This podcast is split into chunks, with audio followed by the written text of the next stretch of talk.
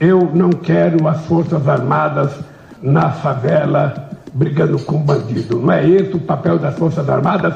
E enquanto eu for presidente, não tem GLO.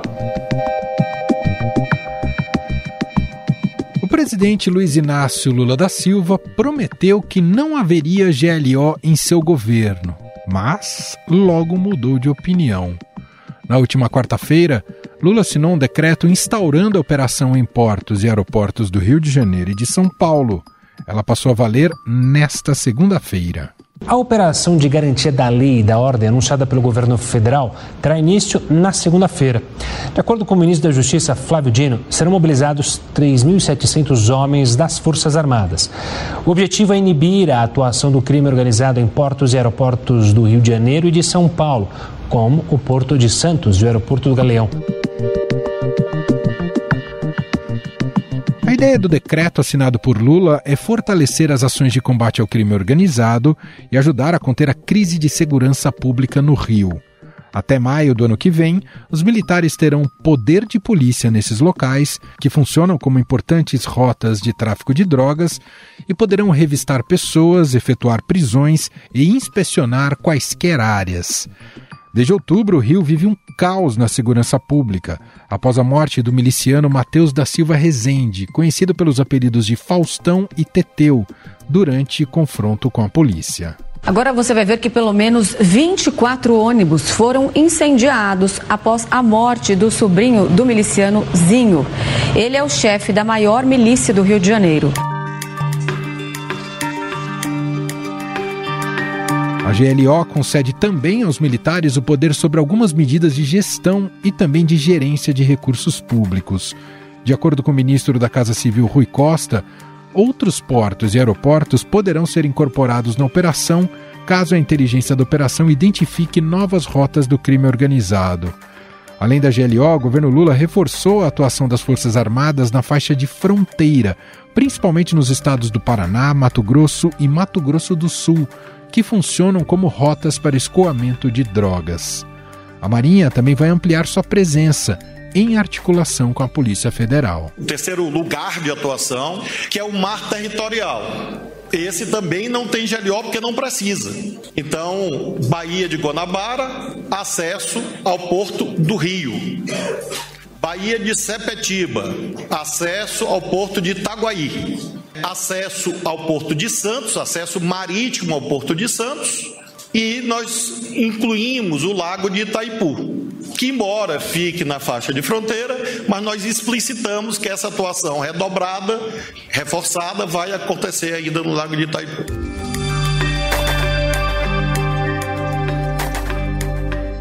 No total, serão quase 4 mil homens das Forças Armadas fazendo a segurança nesses locais. No entanto, parlamentares preparam um projeto de decreto legislativo para invalidar ou ao menos modificar a operação de garantia da lei e da ordem determinada pelo governo Lula. E quem nos dá mais detalhes sobre essa situação é o repórter do Estadão em Brasília, André Schauders. É, eu conversei com o deputado Biratan Sanderson, do PL do Rio Grande do Sul, que é presidente da Comissão de Segurança Pública da Câmara, e ele me disse que acha muito estranho a decisão do governo federal de incluir o estado de São Paulo nesse decreto de GLO sem que haja um pedido prévio do governador Tarcísio de Freitas, ainda que Tarcísio depois tenha apoiado a medida, né? Enquanto ah, deixa de fora o estado da Bahia, que é hoje o estado mais violento do Brasil, é o estado líder em homicídios no país e que é governado pelo PT há quase 17 anos, desde 2007. Para o deputado Sanderson, isso denota uma certa politização da GLO por parte do governo federal. Segundo ele, também que é policial federal, a GLO tem uma efetividade limitada, porque ela tem prazo para acabar e ela deixa de fora locais que realmente estão fora de controle, como as ah, zonas controladas pelo tráfico, zonas controladas por milícias nas cidades. Então ele diz que não vai, a oposição não deve judicializar né, a, a GLO, mas deve sim buscar uma, uma modificação dela, ou pelo menos, ou então o cancelamento dela por meio desse PDL. A gente não sabe quais são as chances disso ser aprovado efetivamente, mas é o que a oposição pretende fazer.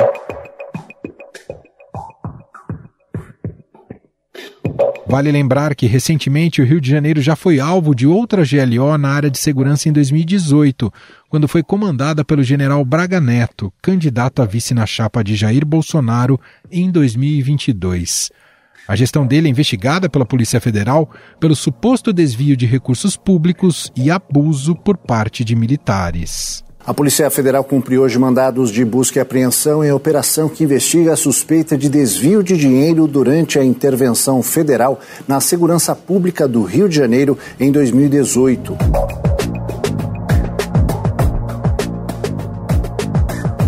Mas este não é um caso isolado. Um levantamento feito pelo Estadão mostra que nos últimos 30 anos, decretos de garantia da lei e da ordem foram utilizados para enfrentar problemas na área de segurança pública. Os dados do Ministério da Defesa mostram que desde 1992, as Forças Armadas conduziram 146 operações do tipo. O recordista é Fernando Henrique Cardoso, que assinou 46 decretos nos oito anos em que governou o país.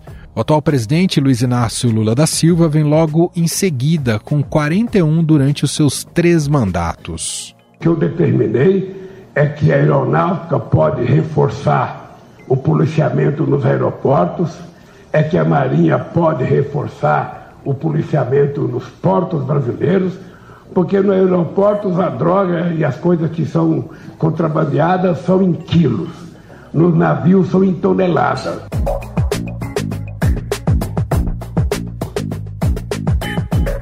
A mudança de postura de Lula em assinar novamente a GLO tem a ver com as críticas que sua gestão tem sofrido sobre a falta de ações na área de segurança pública. Segundo pesquisa do Instituto Atlas, feita de 20 a 25 de setembro, a segurança é a área do governo federal com pior avaliação entre os eleitores. Mas será que a utilização das Forças Armadas tem algum impacto no combate ao crime organizado?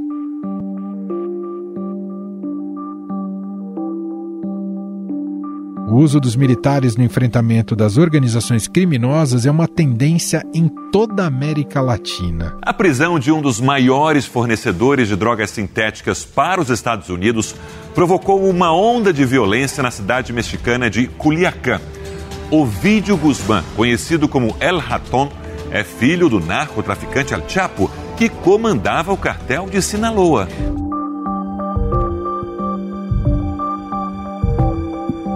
México é o exemplo mais latente do uso das Forças Armadas para combater os cartéis de drogas, mas a medida não tem sido eficaz. Os cartéis mexicanos continuam lucrando e fazendo justiça pelas ruas do país.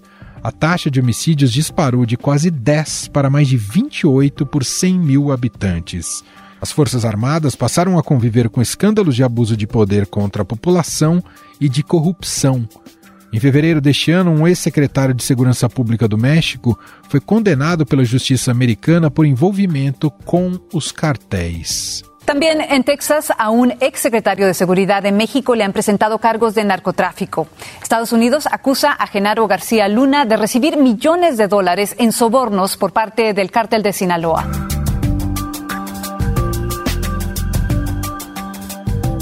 No Brasil, as críticas são sobre a falta de um planejamento bem feito de combate ao crime organizado, realizado pelas polícias militar, civil e federal.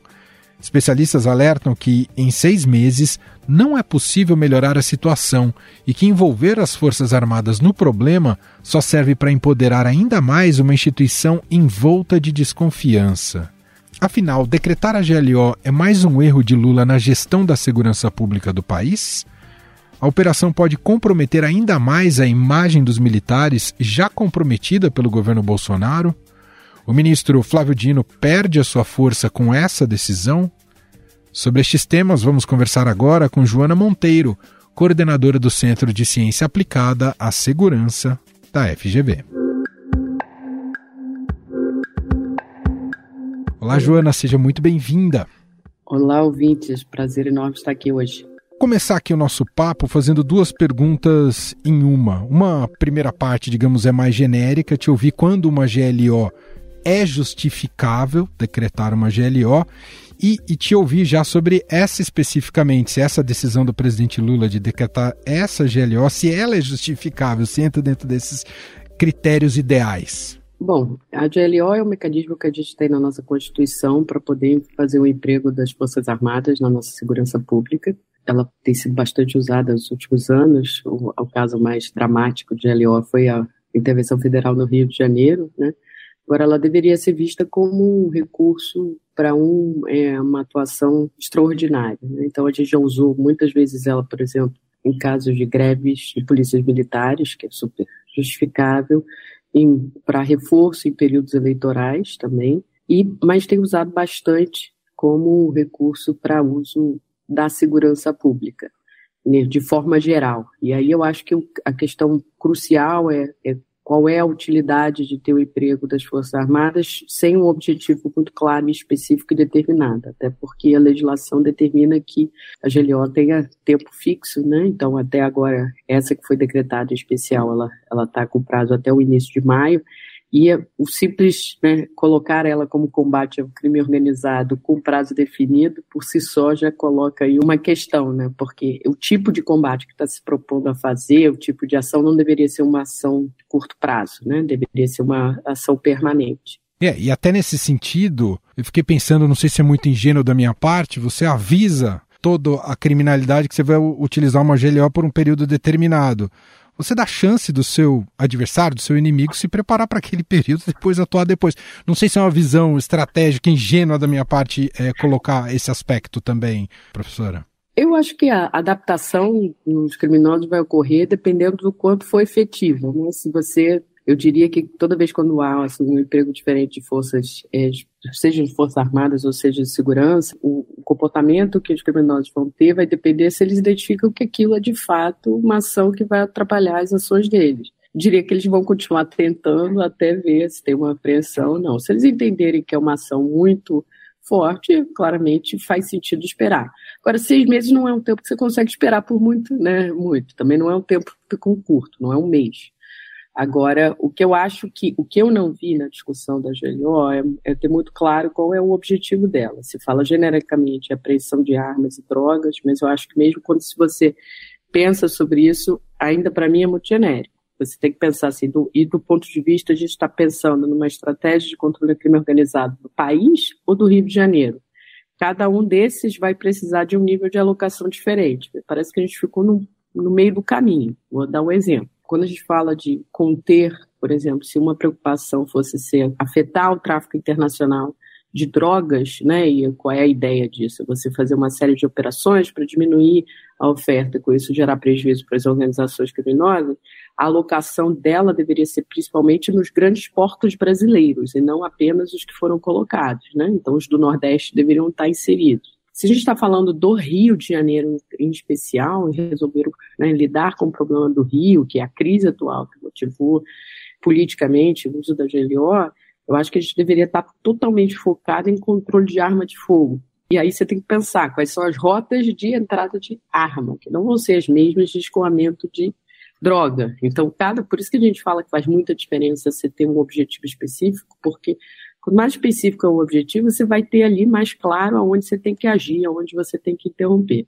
E quais são os problemas em empregar as Forças Armadas para atuação na área de, segurança pública, professor? A grande questão é, as Forças Armadas, elas têm um outro treinamento que as, as Forças de Segurança Pública, né? Então, elas são treinadas para defender a soberania nacional e se preocupar e lidam com a ideia de um inimigo, né? Um inimigo que eu preciso abater, neutralizar série de coisas.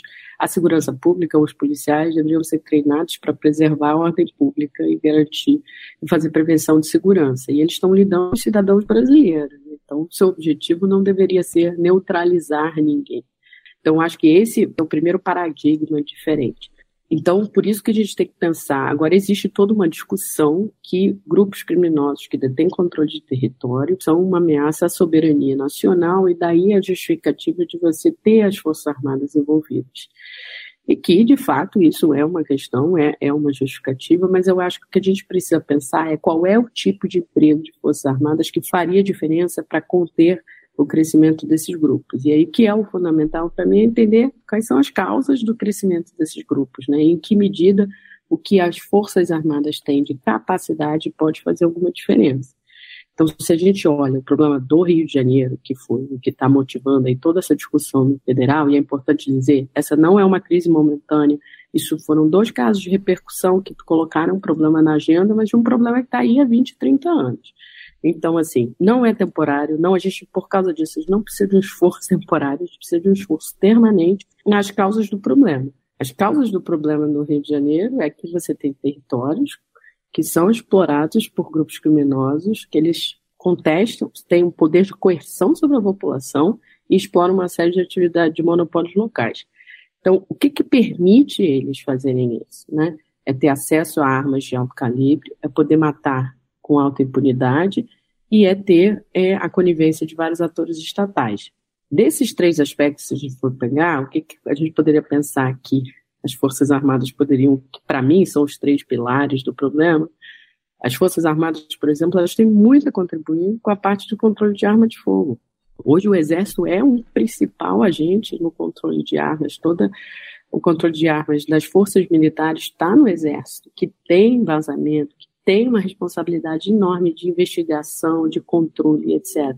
Esse é um papel que me parece que eles não estão muito dispostos ou não estão investindo muito para investir. Eu acho que eles teriam uma contribuição gigantesca para dar para o país se eles assim colocassem controle de armas de fogo como uma prioridade enorme. É, se tem a questão também que os grupos, né, um passa pelo outro, tenta invadir o outro, usa é, a Baía de Guanabara, usa as rodovias, tem a questão do acesso de drogas de armas, que é claro que tem um bom controle faz diferença.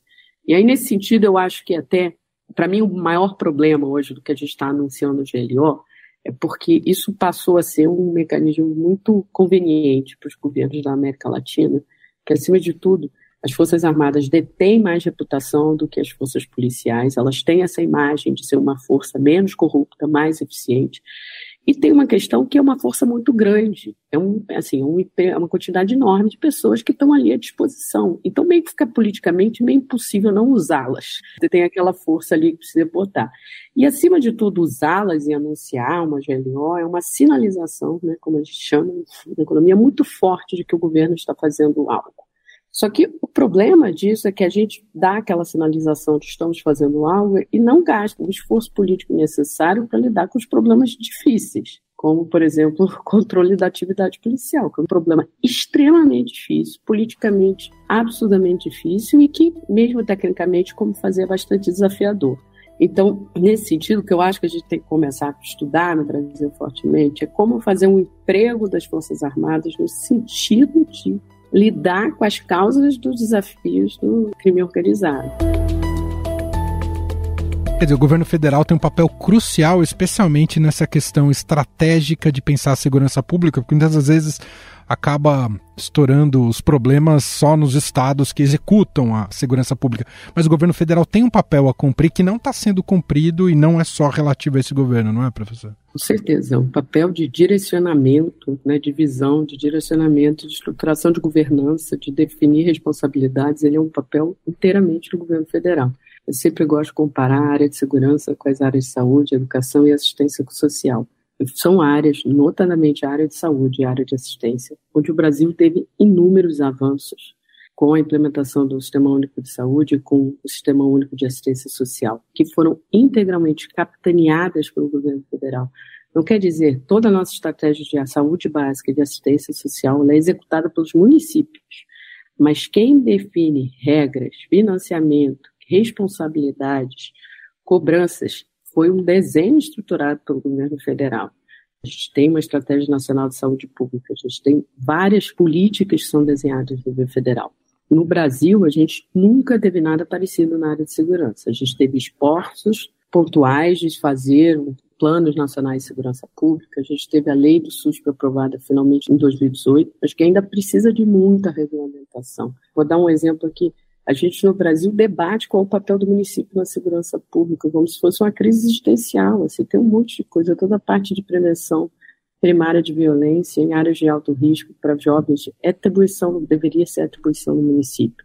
Mas não é claro, ninguém diz que o município tem que fazer. Não tem recurso federal condicionando o investimento do município para que ele reduza problemas. Eles não conseguem no Brasil ter um sistema de informação que permita acompanhar os índices de roubo, por exemplo, entre os estados e municípios mês a mês, com alguma facilidade. Então, assim, é um descaso que a gente tem histórico com a área de segurança, que fica ancorado na ideia de que, é, da nossa Constituição, diz que a segurança pública é responsabilidade, sobretudo dos estados, mas responsabilidade uhum. de todos. Mas com isso o governo federal fica assim no seu direito de se envolver no problema quando quer. A gente chegou num estágio, professora, que o país precisa ter uma tomada de decisão de cooperação nacional em relação à segurança pública, que um nível de emergência e urgência que é preciso tomar uma atitude. Te pergunto isso porque a gente vê ao longo do tempo essas organizações criminosas crescendo, se sofisticando, se organizando cada vez mais. Imagino que cada ano que passa fica mais complexo combatê-las.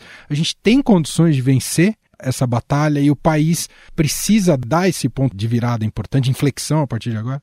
As pessoas que me ouvem, elas tipicamente falam que eu sou que ficam pessimistas quando me ouvem, mas na verdade eu sou muito otimista. Então é o seguinte, eu acho que a gente testou, tentou muito pouco. A gente não fez quase nada em termos de política de segurança para dizer que a gente não conseguiu. Hoje, o problema de violência urbana, do tipo que a gente tem no Brasil, com presença de grupos criminosos muito fortes, ela é um problema que toda a América Latina enfrenta, e hoje ela é um dos principais problemas de violência do mundo. A gente saiu de um mundo no século XX, o grande problema de violência de conflito era de guerras eh, civis, né, intra-países ou entre países, e hoje a maior fonte de violência, agora, bom, a gente está num período agora de várias guerras internacionais estarem ressurgindo, mas antes disso acontecer, o maior problema que a gente tinha de mortes é o tipo de violência que a gente vê na América Latina.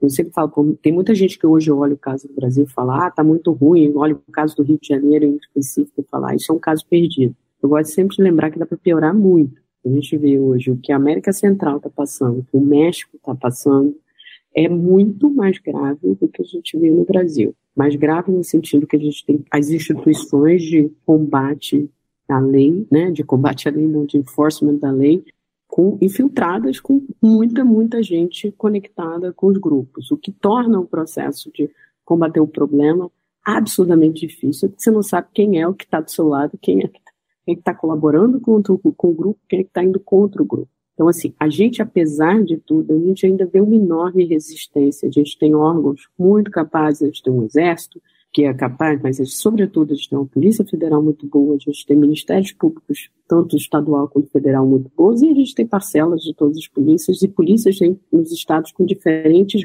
graus de qualidade. Agora, o que é fundamental é que a gente discute muito o problema como se fosse um problema, ah, o problema é o mercado de drogas. Não é mais o problema o mercado de drogas. A gente tem, no caso do Rio, a gente tem grupos hoje exercendo um monte de atividades econômicas. O problema central é o controle do território e que só é possível porque existem atores estatais colaborando com isso, sejam eles na polícia, nos órgãos de justiça, nas prefeituras. Então, se a gente não encarar esse problema como ponto central, a gente não vai sair do lugar. Você citou a América Latina e até o caso do México, e ali o México fracassou em empregar as Forças Armadas nesse combate. Acho que é um caso bastante importante para a gente não repetir aqui no país, não é, professora? Sim, o, o, México é um país que levou ao limite a estratégia que a gente tentou levar no Rio, né, que é militarizar a segurança pública, apostar tudo na prisão dos cabeças dos grupos. Há muitos estudos que mostram hoje que essa estratégia, o México, assim, o Felipe Calderón foi o presidente do México que liderou essa estratégia, né? No que ele se propôs a fazer, ele foi muito exitoso, mais de 30 pessoas foram presas ou mortas nesse processo, então, né, ele dizia que a palavra que até se usa no Rio agora neutralizou, mas não, as pessoas, mas você neutralizou o grupo. Os grupos, inclusive, você fraccionalizou bastante. Tem muitos grupos no México agora que fazem com que eles sejam, tornem o problema de violência ainda maior, porque grande parte do problema de violência é a disputa entre eles. Um outro problema muito grande que você tem de empregar as forças militares dessa forma, como foi feito no México, é que se abre muito espaço para corrupção. Porque você está botando muita gente na rua, é muito dinheiro que os grupos movimentam, então a capacidade de, de gerenciamento deles é enorme, e se você simplesmente faz um emprego massivo de forças, sem nenhuma estratégia de controle pensar nisso, assim, não tem muito como dar certo. E assim, o, o caso do México é um caso assim bem exemplar de que essa estratégia foi levada ao limite e com muito insucesso. Para a gente fechar, quero te ouvir sobre outro aspecto que sempre vem nesse debate sobre a segurança pública do país. Ah, e tem alguns sensos comuns, mas aí você já disse eles são válidos ou não. Muita gente aponta que parte do problema, ou grande parte do problema, está no nosso sistema penal, na política de encarceramento no país. Quanto isso contribui para o estado das coisas no Brasil? Muita gente na discussão de segurança pública atribui tudo ao problema no nosso processo penal e às leis. Acho que a maior evidência de que isso não é verdade é que a gente tem uma diferença enorme de desempenho entre os estados com o mesmo Código Penal. Né? Então, você tem estados do Brasil, mesmo São Paulo, os estados do Sul, que tem polícias muito boas, tem níveis de segurança muito melhores. Claro que enfrentam muitos problemas, mas não tem os níveis de problema crônico que outros estados eh, brasileiros têm. Aí tem muita gente que vai dizer, ah, é, o problema é socioeconômico, etc. Né? Política de segurança pública tem ações que precisam ser feitas para a segurança pública, independente das condições eh, sociais. Mas do ponto de vista de. A gente tem hoje dois problemas que são extremos, na minha visão, do que é o nosso problema do penitenciário. Um é que a gente prende muita gente por droga e por baixas quantidades, o que faz com que as prisões ficam cheias. Você tem uma massa muito grande de prisões temporárias, que são baseadas em pessoas pobres, que ficam ali um mês, dois meses, três meses, quatro meses, mas aquela trajetória já afeta definitivamente a vida da pessoa. Mas a gente também tem um problema muito sério, que é o fato de que a gente tem uma execução de um, processo penal que você dá muitas oportunidades para a pessoa recorrer, sair, ganhar habeas corpus e etc. Um sistema que sempre beneficiou a elite e os políticos que com eles acabavam nunca sendo presos. Só que agora os criminosos fazem parte desses grupos, eles também têm muito dinheiro para pagar os seus advogados. Então, a gente vê que mesmo as pessoas que estão envolvidas em crimes de alta periculosidade, dentro do nosso processo legal, acabam ganhando direito de semi-liberdade, de é, habeas corpus, etc., que é realmente um horror. Você ficar assim, anos para prender um criminoso de alta periculosidade, ele sair da porta da frente de um presídio, é uma coisa, um atestado, claro que assim, não existe força da lei. Né? E ainda tem um terceiro aspecto, que é o fato que a ideia de um presídio que você iria, a pessoa ali dentro, ela não pode continuar exercendo suas atividades criminosas. Uhum. O fato que é que nos presídios brasileiros as pessoas seguem exercendo suas atividades criminosas. Então, já ouvi inúmeros relatos de casos de pessoas, de criminosos, ligando do, do presídio dando ordem para as pessoas na rua. Então, esse é um desafio que eu confesso que foge da minha compreensão de porque é tão difícil Uhum. A gente isolar a comunicação dos presídios, das pessoas de alta periculosidade. Mas o que eu queria aqui terminar dizendo, tentando ter uma mensagem positiva, os jornais falam muito sobre inteligência. Eu prefiro a palavra estratégia. Eu acho que a gente não tem estratégia de segurança pública, a gente não sabe aonde quer chegar, o que a gente está fazendo, se o que a gente está fazendo tem resultado. É uma bateção de cabeça sem fim. Então, e por isso que é tão fundamental que o governo federal desenhe a governança nisso, para parar de essa bateção de cabeça que cada um faz uma coisa, mas é preciso dizer que a gente tem uma capacidade ainda estatal muito forte, a gente ainda tem muita resistência nas instituições, Agora, o que a gente tem que se debruçar é para entender como é que você faz, né? Separar o joio do trigo de todas as instituições, que não são só das, das polícias, né? E a pessoa sai impune, sem nem ser questionada. O máximo que vai acontecer com ela é ganhar uma aposentadoria, sendo paga pelo nosso contribuinte. Então, eu acho que a gente precisa muito pensar assim, para onde a gente quer ir e quais são os caminhos para fazer isso. Muito bem, nós ouvimos aqui Joana Monteiro, coordenadora do Centro de Ciência Aplicada à Segurança da FGV. Muito obrigado pela entrevista e até uma próxima, Joana. Obrigada, prazer foi meu. Estadão Notícias. Este foi o Estadão Notícias de hoje, terça-feira, 7 de novembro de 2023. A apresentação foi minha, Emanuel Bonfim. Na produção, edição e roteiro, Gustavo Lopes, Jefferson Perleberg e Gabriela Forte. A montagem é de Moacir Biasi. E o nosso e-mail, podcast.estadão.com. Um abraço para você e até mais.